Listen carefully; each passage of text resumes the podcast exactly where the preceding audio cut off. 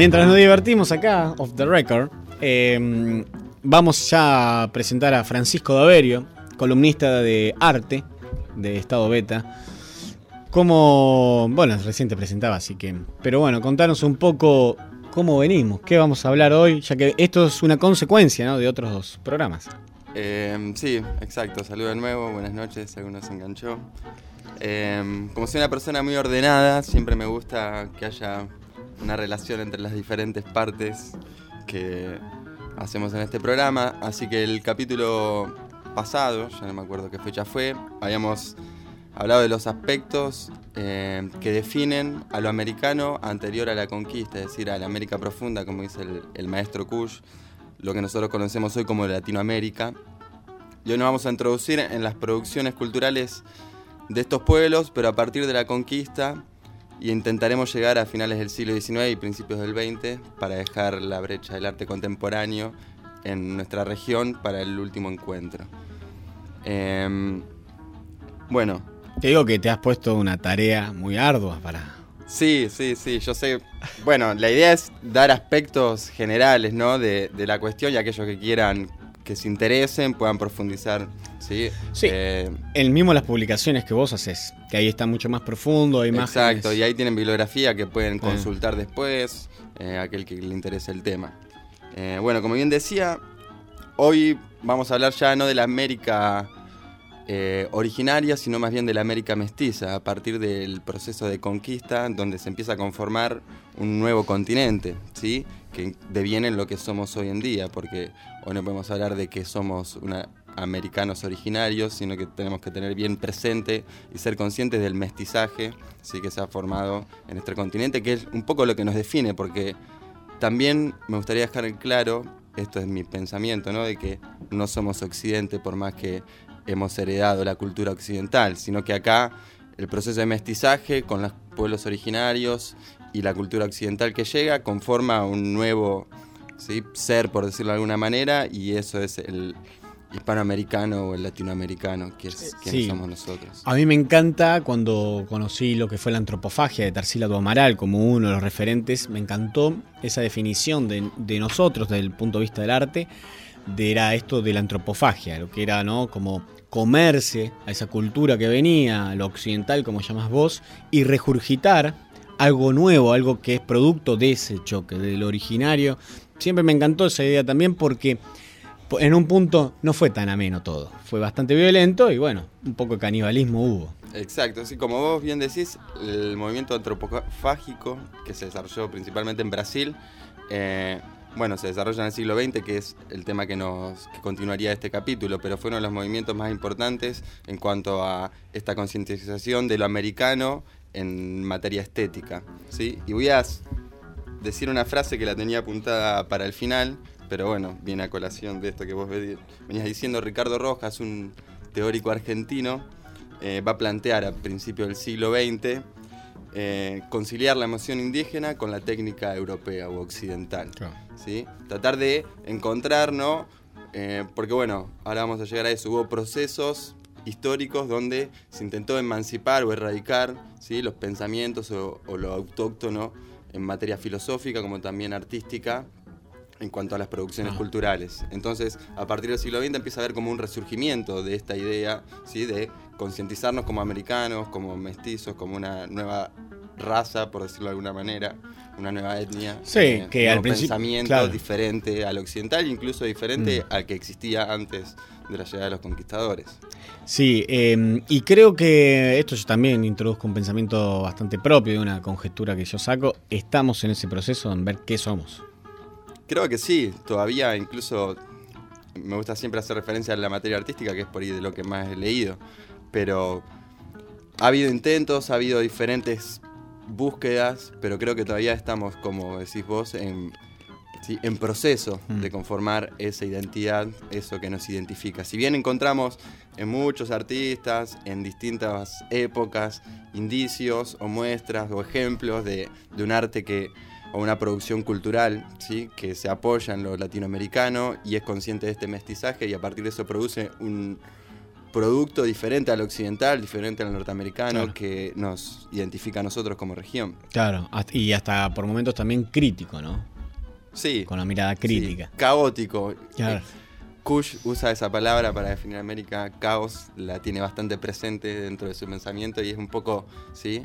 Eh, tiene mucho, mucha relación lo que sucede en América con lo que sucedió por ahí quizás en, alguna corriente del romanticismo europeo, eh, con este acercamiento hacia la naturaleza, mm. el hombre sentirse finito ante esta, ¿no? Por ahí diferente a las ideas humanistas o del iluminismo, donde el hombre era el eje y centro y el que iba a dominar, ¿sí?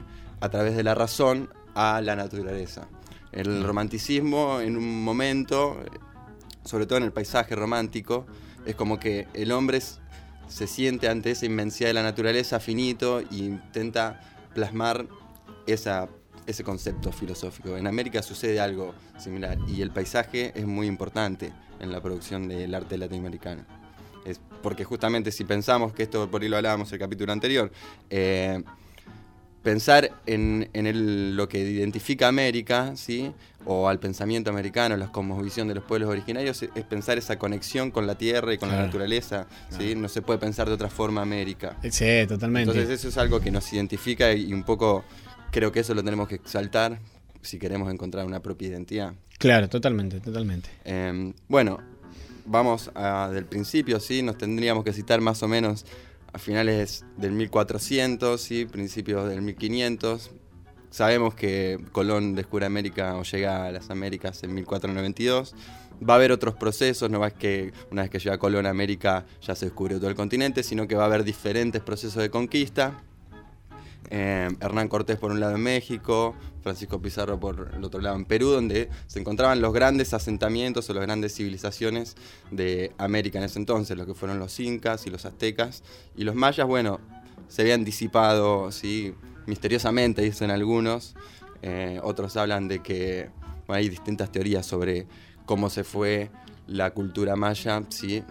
Eh, diluyendo, mm. antes de la llegada de los conquistadores. Hay para todos los gustos. Pero la realidad es como que hubo, sí, esto quería decir, entre estos pueblos originarios, si bien pensamos en el imperio incaico o el imperio azteca, había conexiones entre los diferentes pueblos, algunos estaban en conflictos, otros habían sido conquistados por estos grandes imperios, ya sea los incas o los aztecas, es decir, pero el proceso este de conquista fue diferente al que sucede cuando llegan los españoles a América porque tenemos que pensar que eran culturas afines en cuanto a una cosmovisión, un pensamiento, un modo de vida. Entonces, se da como una imbricación cultural, como dicen algunos autores, que es eh, una suerte de ¿sí? anexar diferentes pensamientos afines. En cambio, cuando llegan los conquistadores es una cultura totalmente nueva, mm. ¿sí? aparte vienen con un proyecto ¿sí? justamente de conquista, de expansión territorial, de búsqueda de tesoros, que va a generar un choque muy distinta a lo que había en la región. Exacto. Podemos pensar de los dioses con el sol, Inti, Antu.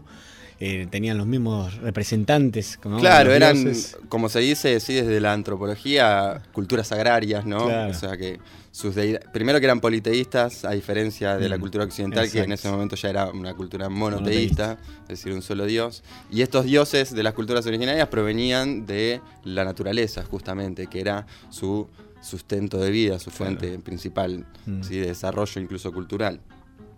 Em, bien, así que se va a dar esta diferencia ¿no? entre la conquista española y la conquista de estos grandes imperios que existieron en América, que va a generar un quiebre en lo que fue el proceso evolutivo de las culturas originarias. Entonces, porque va a haber un cambio total ¿sí? del pensamiento, de la cultura, de la religión. Pero lo, lo paradójico y lo interesante de esto es que, a pesar de que hay una conquista ¿sí? cultural muy fuerte, se van a mantener ¿sí? ciertos pensamientos o ciertas costumbres, ciertos eh, conceptos filosóficos, no, podemos hablar de filosofía en América, pero bueno, desde la postura occidental, ciertas ideales ¿sí? que se van a mantener a pesar de esta conquista americana, eh, a pesar de esta conquista occidental. Eh, se dice que se da como una juxtaposición, por un lado, de elementos de una cultura con la otra, es decir, aquellos dioses que se van a imponer, en algunos casos por medio de la fuerza, en otros casos hubo em, órdenes religiosas que lo intentaron de otra manera, como los franciscanos, los Claro. jesuitas, dominicos, eh, que intentaron evangelizar y educar a su vez a los, a los nativos de América. Claro. Eh, y, otro- y en otros casos se dio por la fuerza, ¿no? Sobre todo en esta fiebre y en este afán de la conquista del oro, ¿sí? Como eh, gente como Cortés o, Pica- o Pizarro, ¿sí? Que buscaban, tenían otro objetivo, ¿sí? Más que eh, un intercambio cultural. Claro, ¿sí? Y un desarrollo de las poblaciones locales también, ¿no? Más allá de que trabajaran y sirvieran a un rey o a un país X, también tenían la idea eh, de que eran pueblos y que, ¿no? Que ahí mostraban también el grado espiritual que venían, porque no Eh, a nombre de Dios se hicieron bastante atrocidades, otros respetando mucho más en todo caso, aún así influyendo, y como decías vos, ahí empieza a aparecer el sincretismo famoso. Exacto, el sincretismo, por un lado, la yuxtaposición por otro, si lo pensamos desde la iconografía, ¿sí? Eh, y bueno, en este cambio de religión y en este cambio de cultura e imposición de una cultura se va a dar también un proceso de reorganización de la sociedad que estaba aquí en América, es decir, las ciudades como el Cusco, como Tenochtitlán, etcétera, van a ser transformadas por la cultura occidental, ¿sí? Pero en este proceso de conquista cultural ellos se van a apropiar de los espacios sagrados de las culturas originarias. Y a su vez, la cultura, las culturas originarias lo que van a hacer es readaptarse a esta Mm. nueva cultura. Entonces va a existir esta juxtaposición de elementos como por Ah. ejemplo pensar en la Virgen María como la Madre Tierra, la Pachamama. En otros sitios se la asocia con la luna. Claro. El, O el mar. con el sol o el Mm. mar, Mm. ¿sí? depende de las culturas Claro. pero se van a dar como estos elementos que incluso cuando observamos el arte mestizo, ya sea desde la arquitectura o desde la pintura, encontramos estas iconografías a veces un poco ocultas, a veces más explícitas, Mm. pero se da, Sí. es bastante claro este fenómeno y por eso se produce durante la colonia, ¿sí? el proceso colonial, un arte que es totalmente nuevo. Eh, muchas veces Claro. se habla de que del barroco americano, sobre todo en arquitectura, que la realidad es que no es tan cierto eso de que existe un barroco americano, porque es un estilo, primero, único porque se va a dar acá en un contexto totalmente diferente al europeo. Segundo, que el barroco no fue universal, sino que se dio un barroco en Italia, se dio un barroco en Francia, se dio un barroco en Alemania y un barroco en España y en Portugal diferentes. Nosotros heredamos el barroco o el estilo, que no va a ser barroco y ahora voy a profundizar en eso, de España, España, y Portugal, de Portugal, ¿sí? claro. principalmente de España, ¿verdad? Sí. Eh, y es un estilo que se, que se llama herreriano, ¿sí? Que creo que el rey de ese entonces que promueve este estilo es Felipe II, que tiene que ver más con, lo, con, una, con el clasicismo occidental, es decir, más similar a lo que fue el Renacimiento, ¿sí? Pensemos, para ordenarnos históricamente, tenemos el Renacimiento, luego el manierismo Mm. y después va a llegar el Barroco. En España se va a dar este fenómeno, primero el, estilo plateresco, que va a ser un estilo que tiene más que ver con lo gótico, y se da en paralelo a lo que sucedía, por ejemplo, en Italia con el Renacimiento. Y luego del estilo plateresco va a venir el estilo reniano, que es el que se traslada acá a América, eh, que tiene que ver más con el clasicismo, es una estética que tiene algunos tintes manieristas y otros tintes, podríamos decir, renacentistas. Y ese es el estilo básicamente que se va a trasladar acá a América. Em, pero va a tener como, por eso digo que es un estilo único, no podemos definirlo como un barroco americano. De hecho, Damián Bayón, un historiador mexicano, en un texto él hace, bueno, narra una historia de un turista europeo que llega con una guía, ¿sí? Eh, a México para esas guías turísticas, vieron como donde uno se van explicando, ¿no? Lo que hay en cada ciudad, los edificios ¿Qué estás eh, viendo? que estás ¿Dónde viendo, etcétera. Mm. Y ante sí, este concepto del barroco americano y observar los edificios que tiene de frente y no encontrar elementos barrocos que lo identifiquen o que lo asocien al barroco que él tiene ¿sí? preconcebido desde Occidente, entra en esta dicotomía de decir, pero me están Esto diciendo que es un barroco. barroco, pero esto no es un barroco, Claro. no tiene las características del barroco. ¿Sí? Ahí, eh, si a mí es tan amable, puede compartir una foto de México que hay, de un edificio, eh, y una de Bolivia, de una iglesia de Bolivia. Porque, bueno, se va a dar esto, como en algunas regiones, sobre todo en México, el estilo herreriano va a ser, ¿sí? que es un estilo bastante sobrio en cuanto a las fachadas, diferente a lo que conocemos por barroco, ¿sí? es decir, son fachadas sobrias donde el material, la piedra, toma bastante protagonismo, y el interior sí va a tener una ornamentación barroca. Pero sin embargo, la mayoría de las plantas de las iglesias tienen un estilo más bien renacentista. Por eso es como una conformación de diferentes estilos, una amalgama que se va a desarrollar acá, heredada o importada de España, que tiene que ver con su idea con España en ese momento. Eh, también hay proyectos, que esto cabe aclarar, porque uno a veces ve una, iglesia media gótica o ve proyectos, pero que fueron proyectos a posterior o por ahí que fueron encargos eh, puntuales. Claro. en el caso del Palacio Gigante, acá hay un castillo, acá en Luján, supongamos eh, más allá de la época, digo, hay proyectos puntuales, pero lo que vos bien estás nombrando son la característica general que tuvo la conquista. Sobre todo durante ¿sí? el periodo colonial, que sería siglo XVI, XVII. Ya a partir del siglo XVIII y sobre todo el XIX ya se empieza a heredar otro tipo de construcciones y vamos a tomar a Buenos Aires como ejemplo donde la mayoría de la arquitectura es heredada del el patrimonio o la escuela francesa. Claro, ¿sí? claro. Em, pero durante el periodo colonial, ¿sí? lo que va a abundar va a ser este estilo plateresco por un lado, herreriano por el otro, que heredamos o se inserta de España, con tintes manieristas, barrocos, sobre todo el barroco. Y incluso Damián Mayón, este historiador mexicano, habla de dos posturas que él dice que son tendencias que se mantienen incluso en las producciones de arte contemporáneo. De, por un lado, una parte clásica, ¿sí? que vendría a colación de este estilo herreriano, ¿sí? que como yo decía tiene raíces en el estilo renacentista y manierista, y por otro lado una cuestión más popular o una producción más popular que tiene que ver con lo barroco, que se van a conformar, se van a juxtaponer entre sí, pero no ninguna va a tapar la otra, sino que van a convivir armónicamente. Y él dice que esta tendencia, ¿sí? de aquello, la razón por un lado y lo popular por el otro, lo nativo o lo artesanal, ¿sí? van a convivir a lo largo de todo el arte americano. Eh, en las iglesias, generalmente donde encontramos estos aspectos eh, barrocos son en las fachadas, ¿sí? como también y principalmente en los retablos, mm. y en las estatuarias y en la imaginería que había dentro de las iglesias. Pero la estructura va a mantenerse dentro de este estilo herreriano, ¿sí? o estilo neoclásico, ¿sí? que se va a dar posteriormente. Mm. Pero es como una fachada y una estructura más simple. Más simple, más sencilla, sin tanta ornamentación. Sobre todo porque el barroco no es solamente la ornamentación, sino también la forma de concebir la estructura del edificio. El Renacimiento tenía una estructura más sólida, ¿sí? más estática, a diferencia del barroco que era como todo más dinámico.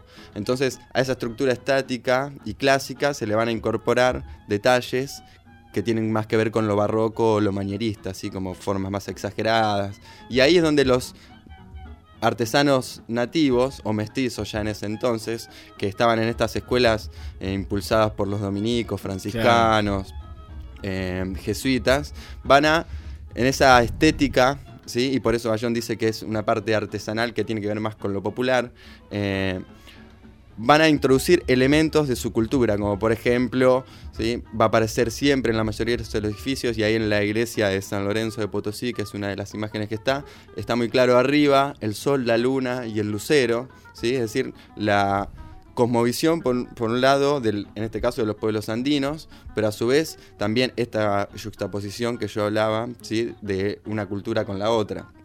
Entonces, en esa iglesia aparecen el sol, la luna, el lucero en el centro, en las columnas aparecen mazorcas de maíz, hojas de coca, eh, aparece Muchas veces hay columnas helicoidales que se dice, ¿sí? o sea, da la interpretación de que pueden tener que ver con la serpiente en un punto, porque en algunas se han encontrado detalles que la asemejan a ello, que era un animal de poder, por decir, un animal sagrado para los pueblos originarios de América, y tenía otra connotación totalmente diferente en Occidente, la serpiente. ¿Cuál? algo así, ¿no? Quetzalcoatl es el dios de los aztecas, es la serpiente emplumada. Claro. La pluma también va a ser un elemento fundamental ¿sí? dentro de las culturas originarias y se va a dar en, sobre todo en Los Ángeles Arcauceros, que es más que nada una producción de Sudamérica, de la zona andina, que hay, hay unas imágenes de los arcángeles arcauceros que son particulares ¿sí? se diferencian de las otras producciones de arcángeles del mundo, por un lado por esto, porque están vestidos con la ropa que traían los eh, conquistadores españoles. Tienen el arcabuz que ellos traían, que a su vez ellos lo asociaban por los sonidos con el dios Iliapa, dios trueno o el dios rayo. Entonces tenía otra connotación. Y además el, arcángel tenía la posibilidad de esta, por eso las alas y el sombrero con plumas, que tiene mucho protagonismo en la pintura, eran como las aves, ¿sí? como el cóndor, o las mm. aves estas míticas, que tenían la posibilidad de conectar el mundo de arriba, el, mensajero, mm. el mensajero de los dioses al, a los hombres, digamos, al mundo terrenal. Terrenal. Entonces, los arcángeles van a tener como mucho protagonismo y va a haber mucha producción de arcángeles en lo que es la zona andina principalmente. Después vamos a ver, eh, hay una imagen de un Cristo, ¿sí? el Señor de los Temblores, que es el Cristo patrono del Cusco, que tiene la particularidad de llevar un faldellín, como con una, una especie de bordado ahí que se va a dar en la mayoría de los cristos de la zona andina y también las vírgenes que se va, como yo decía, se va a adaptar o juxtaponer con lo que es la Pachamama y hay una imagen muy particular que ahora me estoy dando cuenta que no se las pasé a ustedes, que después, bueno, la podríamos incluir, donde el cuerpo de la Virgen, el manto, si pensemos en esa figura triangular, si pensamos en la Virgen de Luján, por ejemplo, una figura triangular, es el cerro, ¿sí? es la tierra en sí, la pacha. O más claro que eso en esta justaposición de elementos y este sincretismo, esa pintura, ¿no? Porque el cuerpo de la Virgen es la tierra, el cerro. La montaña. La montaña, justamente, la Pachamama. Que qué mejor, ¿no? Con la punta elevándose y llegando a la cabeza de esa. Exactamente.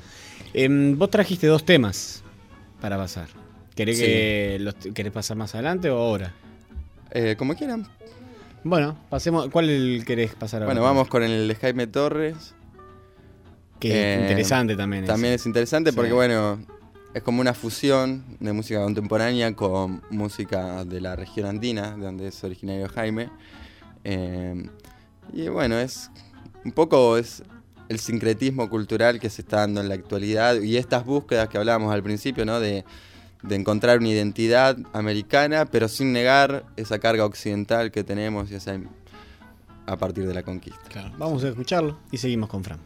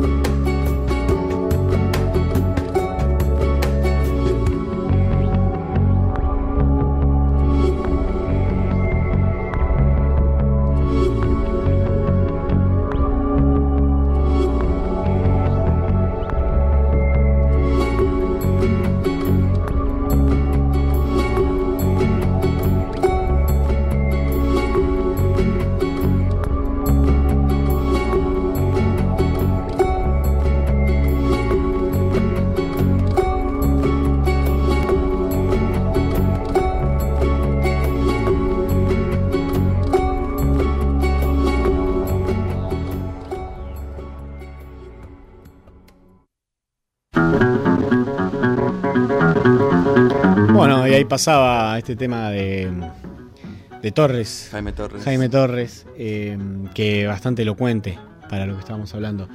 Eh, bueno, sigamos. Eh, ya tenemos como la forma de cerrar, porque recién hablábamos algo. Sí, bueno, veníamos hablando de, de la arquitectura, por un lado, de cómo siempre se la se identificó con un barroco y se le dijo un barroco americano, pero que, bueno, en realidad lo que trataba de decir es que tuvo diferentes estilos de acuerdo a las zonas, incluso se heredaron diferentes estilos de Occidente que conformaron un estilo nuevo que no es un barroco. ¿sí? Y definirlo como un barroco americano también es eh, dejar oculta gran parte ¿sí? de, de lo que encontramos cuando vemos esos edificios. Porque la estructura es totalmente diferente de la barroca, Claro. etc. Lo mismo sucedía en la pintura, quizás. ¿sí?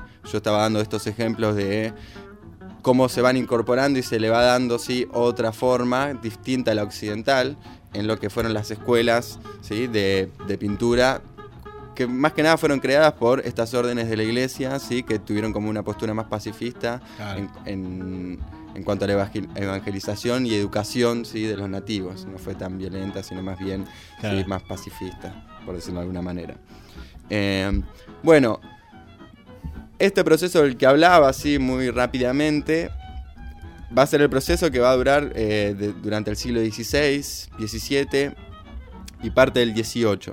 ¿sí? Ya a principios del siglo XIX tenemos que pensar, y, y bueno, estamos en años eh, celebrando justamente eso en, gran, Sí. en gran- muchos de los países de Latinoamérica, que nos empezamos a independizar, ¿sí? es decir, a conformar las naciones latinoamericanas, Mm. independizarnos de la corona española, sí que eso también va a traer aparejado cambios en las sociedades.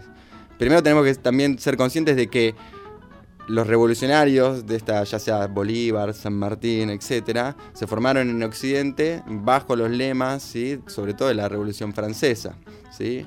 Eh, en donde empiezan a cambiar los ideales. Primero se plantea el hombre, ¿sí? pensemos que es la etapa del iluminismo, donde la razón va a tener todo, se va a dejar por un lado el pensamiento religioso, ¿sí? y el hombre va a ser el centro, como lo había sido en un momento en el humanismo, durante el humanismo, en lo que fue una corriente del renacimiento. En el iluminismo, sí, las luces, las luces de la razón van a tener todo el pensamiento y el hombre va a ser el eje y centro del universo y del mundo. Es decir, él va a ser- poder manipular todos los elementos de la naturaleza. Muy opuesto justamente a la concepción originaria de América. Sí. ¿sí? Pero bueno, los revolucionarios de esta región vinieron a conformar naciones bajo ese lema, ¿sí? Por eso pensemos en la Constitución Nacional, ¿sí? donde se plantea una educación que sea para todos, laica, ¿sí? es decir, que no esté tenida bajo ningún pensamiento religioso, más allá de que se cumpla o no, ¿sí? Mm. los ideales que se planteaban eran esos, conformar naciones, ¿sí? cuando empezaba justamente el concepto de nación a existir ¿sí? en, en- a nivel global, digamos. Em, Hace 200 años. Hace 200 años, justamente. Bien. En Argentina, que me voy a enfocar más que nada en Argentina, vamos a tener un proceso, ¿sí? Iniciado, podemos nombrar eh, Sarmiento, ¿sí? Donde se empieza como a mirar de, con una visión más bien despectiva lo que fueron las culturas originarias, ¿sí? En el 40 y pico, no me acuerdo bien el año ahora, Sarmiento va a escribir Civilización y Barbarie, ¿sí? que justamente plantea esto, qué es la civilización, aquello que viene de Occidente, y qué es la barbarie, lo que, lo que está en América, lo que ya hace acá. Incluso incluía en esto de la barbarie a los criollos, ¿no? ¿Sí? a los gauchos. eh, era como una mirada bastante despectiva de los habitantes de la región. Y exaltando siempre como esto de la, lo europeo, lo europizante. Entonces se va a dar como un proceso de como podríamos decir, de europeización, ¿sí? De lo que va a ser la Argentina, sobre todo Buenos Aires, que empieza a ser ya en ese momento, ¿sí? La gran capital y el gran centro de lo que fue el país. Eh, bien, esto en el arte va a estar reflejado, por un lado, los primeros artistas que van a...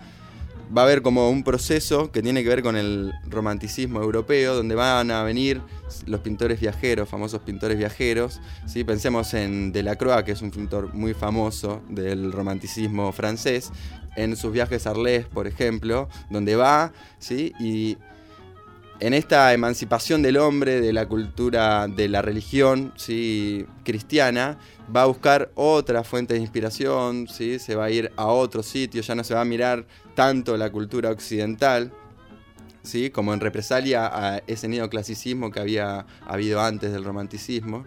Eh, entonces, en esta búsqueda, en esta vorágine de pintores viajeros que van a salir a buscar otro tipo de culturas, van a llegar muchos ¿sí? a acá América. Y van a retratar ¿sí? a los personajes de. a los personajes autóctonos, por decirlo. Aquí se van a encontrar con gauchos, básicamente y principalmente, en algunos casos indios, y el paisaje de la pampa. El primer pintor que se considera como el primer pintor nacional aquí en Argentina es Priliano Puerredón, que justamente se va a formar con estos pintores viajeros que venían de Europa y retrataban al gaucho. ¿sí? Ahí hay una imagen de Puerredón que justamente muestra a unos gauchos en un contexto rural. ¿sí? Es como que va a haber en los primeros años, en contemporáneo incluso a Sarmiento, eh, una representación, pero más bien... Eh, Podríamos decir que acá lo tenía anotado, pero ya si me pongo a buscarlo nos vamos a extender demasiado. Eh, de lo popular, pero no lo popular no entendido como algo para el pueblo, sino algo que imita al pueblo, que se copia al pueblo, la imagen del pueblo, más que algo, más que un mensaje para el pueblo. ¿sí? Cuando hablamos de lo popular en esta época no estamos haciendo referencia a una producción que sea para el pueblo, que sino la producción va a seguir siendo para la élite Nada más que se va, a utilizar ¿sí? como imagen representativa a los habitantes de la región.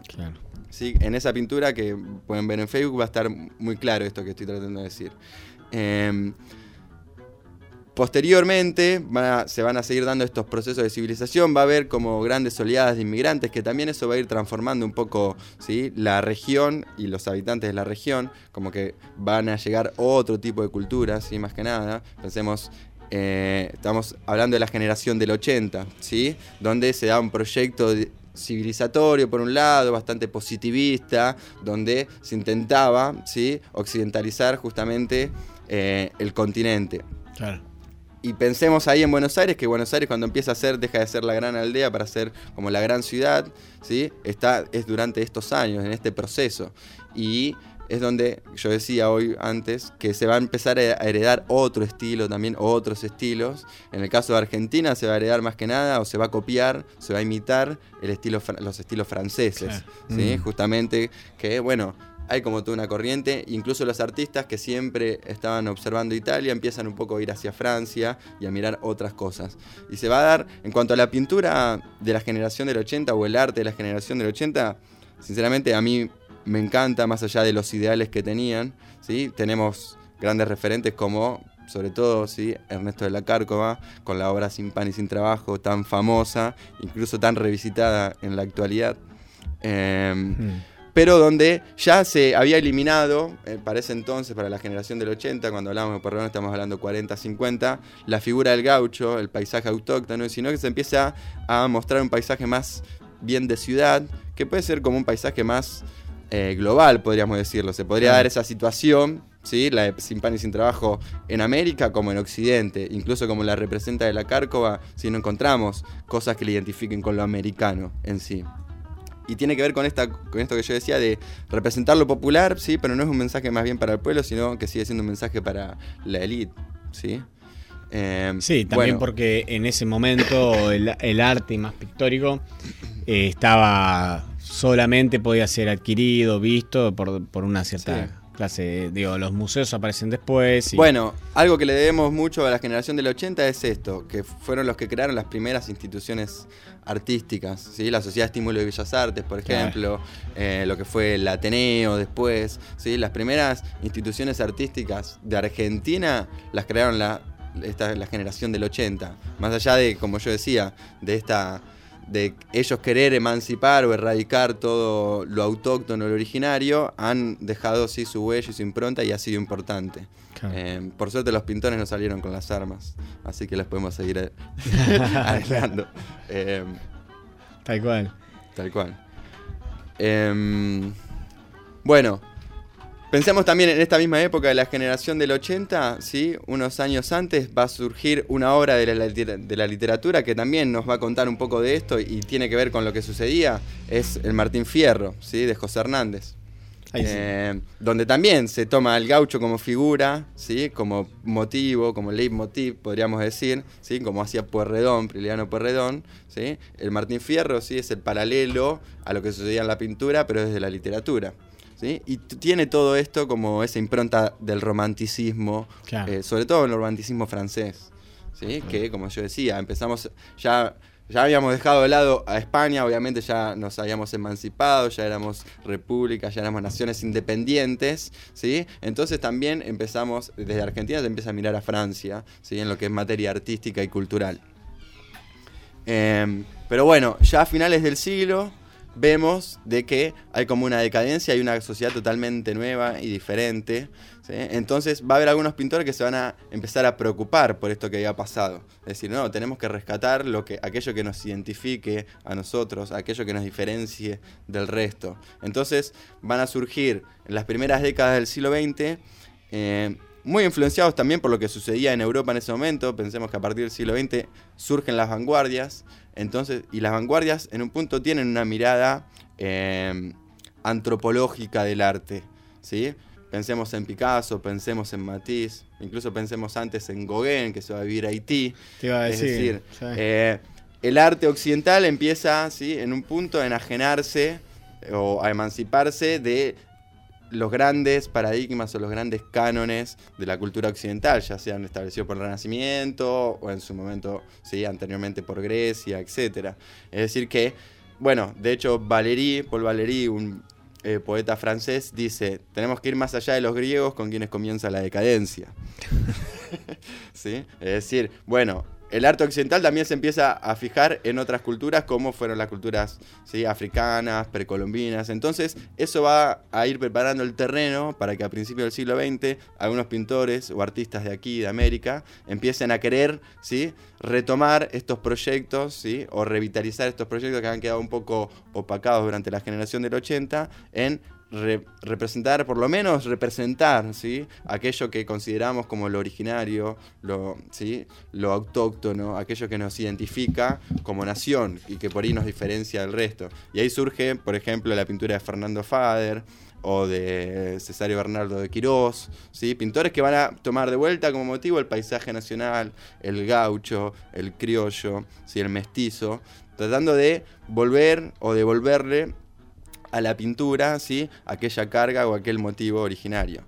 Paralelamente van a aparecer los muralistas mexicanos en México, ¿sí? bueno, valga redundancia. Sí, y que eh, de paso eh, hago una colación acá. Eh, hay una exhibición en el Museo de Bellas Artes de tres muralistas importantes.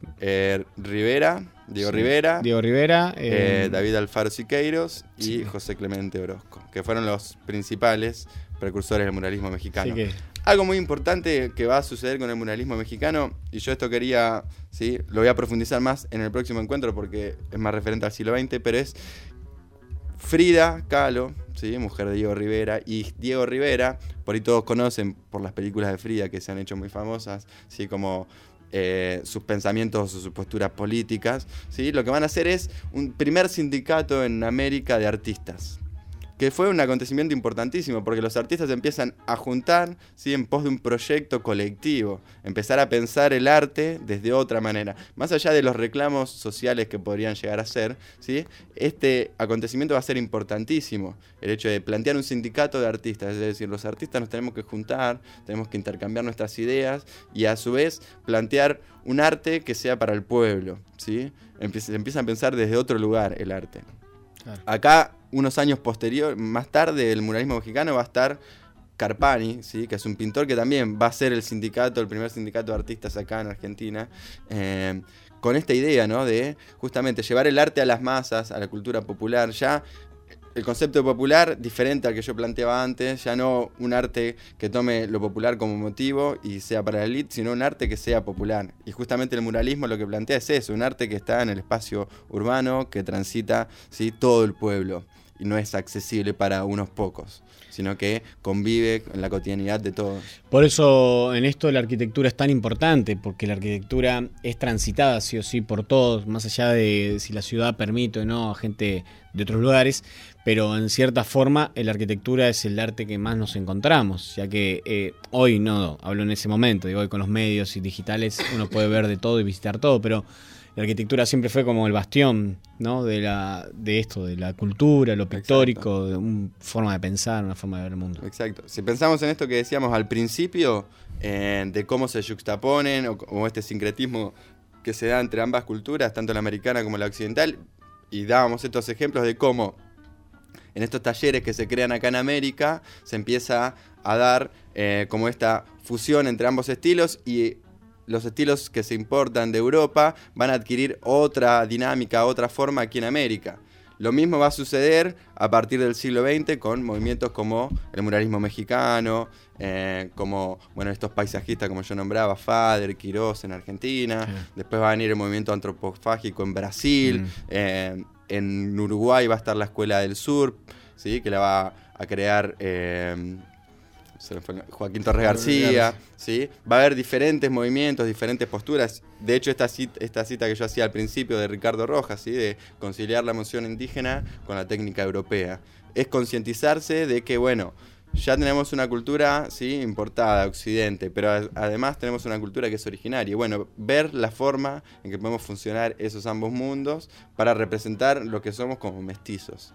¿Sí? Vos sabés que mientras ibas hablando y volviendo a este tema que hablamos eh, cuando estábamos escuchando el primer tema que pasamos, sobre mm, qué llamativo que es que no haya un nombre para definir sobre estos movimientos pictóricos locales, digo, movimientos, vamos a llamarle eh, artísticos, tanto sea mm, esto que decíamos, un barroco clásico, un barroco mestizo, un barroco esto, un barroco el otro. Qué, mm, qué llamativo que es que no le damos, no hayamos todavía puesto un nombre a esa forma de arquitectura propia y local, digo, eh, justamente valorizando eso, ya no con una mirada occidental, tampoco mestiza, eh, tampoco aborigen o, local, sino que fusionando ambas y de ahí haciendo algo nuevo. Y de eso me llevó a pensar recién vos hablabas y, hablando de Gauguin, quien lo tuve en mente todo el tiempo por sus viajes. Em, somos por naturaleza revisionistas. Nuestro arte es un revisionismo eh, continuo porque piensa en lo que había antes y piensa en lo que vino después y piensa en lo que estamos haciendo. Entonces estamos un, siempre estamos no tratando de ver aquello que fuimos y lo que se transformó y en lo que seremos. Eh, me llamó, mientras te escuchaba, yo veía que sería interesante ¿no? el movimiento que hemos hecho y que eso lo hemos donado también un poco, me parece, al mundo, dentro del arte y dentro de otras eh, cuestiones, eh, de, pensarse un poco sobre qué se hacía y qué se está haciendo. Em, sí, en la actualidad se están dando algunas, algunos procesos en la región de Latinoamérica que si bien obviamente que cuando nosotros hablamos de revisionismo, no necesariamente tiene que haber una reactualización de los símbolos de las culturas originarias o de los estilos occidentales.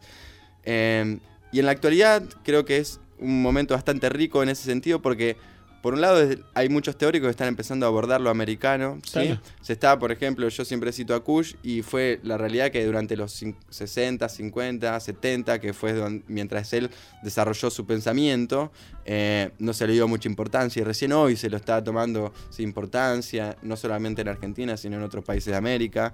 Eh, así como él, otros teóricos. Entonces, hoy se está repensando la América desde otro lugar. También creo que por el la posmodernidad nos ha llevado un poco a ser conscientes de que nosotros podemos ¿sí? Eh, ser alguien en el mundo y no necesitamos ser espejo de Europa para ser alguien. La posmodernidad un poco lo que plantea es esto, la multiculturalidad. Entonces, ¿por qué querer parecernos a alguien si podemos ser nosotros mismos? ¿no?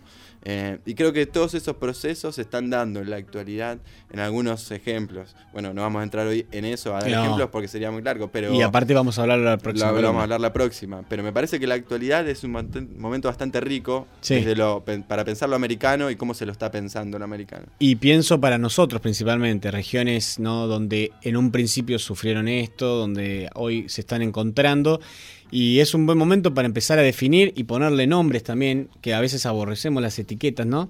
Pero es un buen momento para etiquetar ciertas otras que no lo tienen y que siempre lo llamamos como barroco eh, Siempre se le americano. puso esa categoría, ¿sí? se Claro. trató de como de Mm. encerrar en un concepto, en una idea, ¿sí? algo que en realidad es mucho más mucho más que complejo, Mm. mucho más profundo, Sí. que requiere otro tipo de análisis. Y que tiene un valor propio. Exactamente, sí, justamente eso fue. Se, se ha negado siempre el valor propio del originario o de lo que se produjo acá, sí, en materia de mestizaje, podríamos decir. Bueno. Dígame, Bueno. ¿tiene algo para cerrar ahí? Eh, quería leer unas líneas de Kush que cerraban un poco esto. Eh, ya sé que nos fuimos unos minutitos, pero bueno, vale la pena. Pero el por favor. Bueno, es eh, un texto que está en un libro que Rodolfo Cuyo edita en 1966, de la, mala, de la mala vida porteña se llama el libro, y el texto es La salida del indio. Eh, bueno, dice así. En Buenos Aires siempre queremos andar bien con la gente. Por eso siempre tratamos de mantener un comportamiento armónico. Cuidamos esmeradamente no decir una palabra de más, ni exagerar los gestos, ni gritar, y menos insultar. Hasta procuramos equilibrar nuestro aspecto y cuidamos el traje, combinamos bien el color de la corbata con el de la camisa, nos peinamos sin exagerar mayormente la onda del pelo y siempre nos afeitamos. Evidentemente tratamos de que nunca se rompa el equilibrio de nuestro aspecto físico ni el de nuestro carácter, cuando tratamos con el prójimo. Pero esto tiene su límite. A veces las situaciones pueden ser francamente desfavorables y entonces las modificamos bruscamente con una palabra o un gesto. Y en ese momento, alguien, un observador sereno, dirá por nosotros, le salió el indio. Bueno, vamos a escuchar el temita para cerrar. que ¿El tema de quién es? Es un tema de Cuchi Leguizamón, de Gustavo Leguizamón. Eh, bueno, un referente de nuestro folclore, gran compositor. Eh, sinceramente no me acuerdo del tema que les pasé. Yo tampoco. Pero no importa, ¿para qué? Eh, Fran, un placer que hayas estado acá, estés acá en el programa nuevamente. Vamos a esperar el siglo XX. Ya llegaremos. Un buen XX. Maturana, exacto. Eh, esperamos con ansias el siglo XX. Tema que nunca se alcanza a ver cuando se estudia arte muchas veces. Siempre en las escuelas, cuando uno estudia el siglo XX, aunque parezca mentira, se empieza tan atrás que cuando vas a llegar al siglo XX ves muy rápido y poco. Y es el siglo muy convulsionado, lleno de crisis y cambios. Eh, Fran, un placer como siempre. Igualmente, muchas gracias por el espacio que me brindan. Por y favor. bueno, Vamos a nuevamente. Continuar y con esto vamos a escuchar el temita.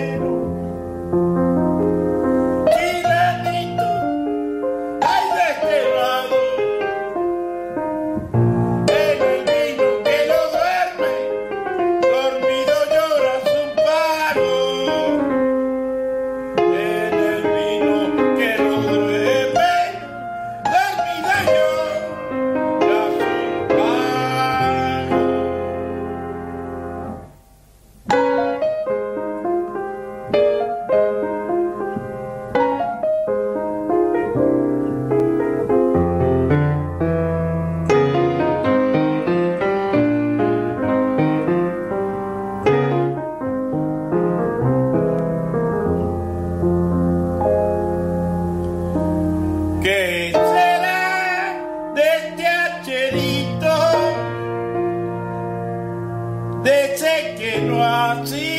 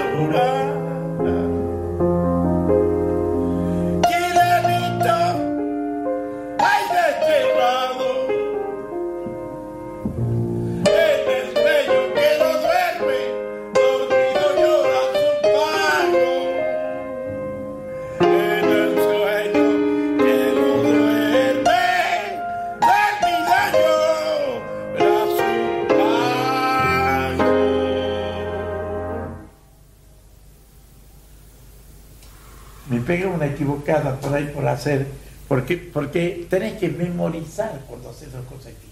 Vos tenés dos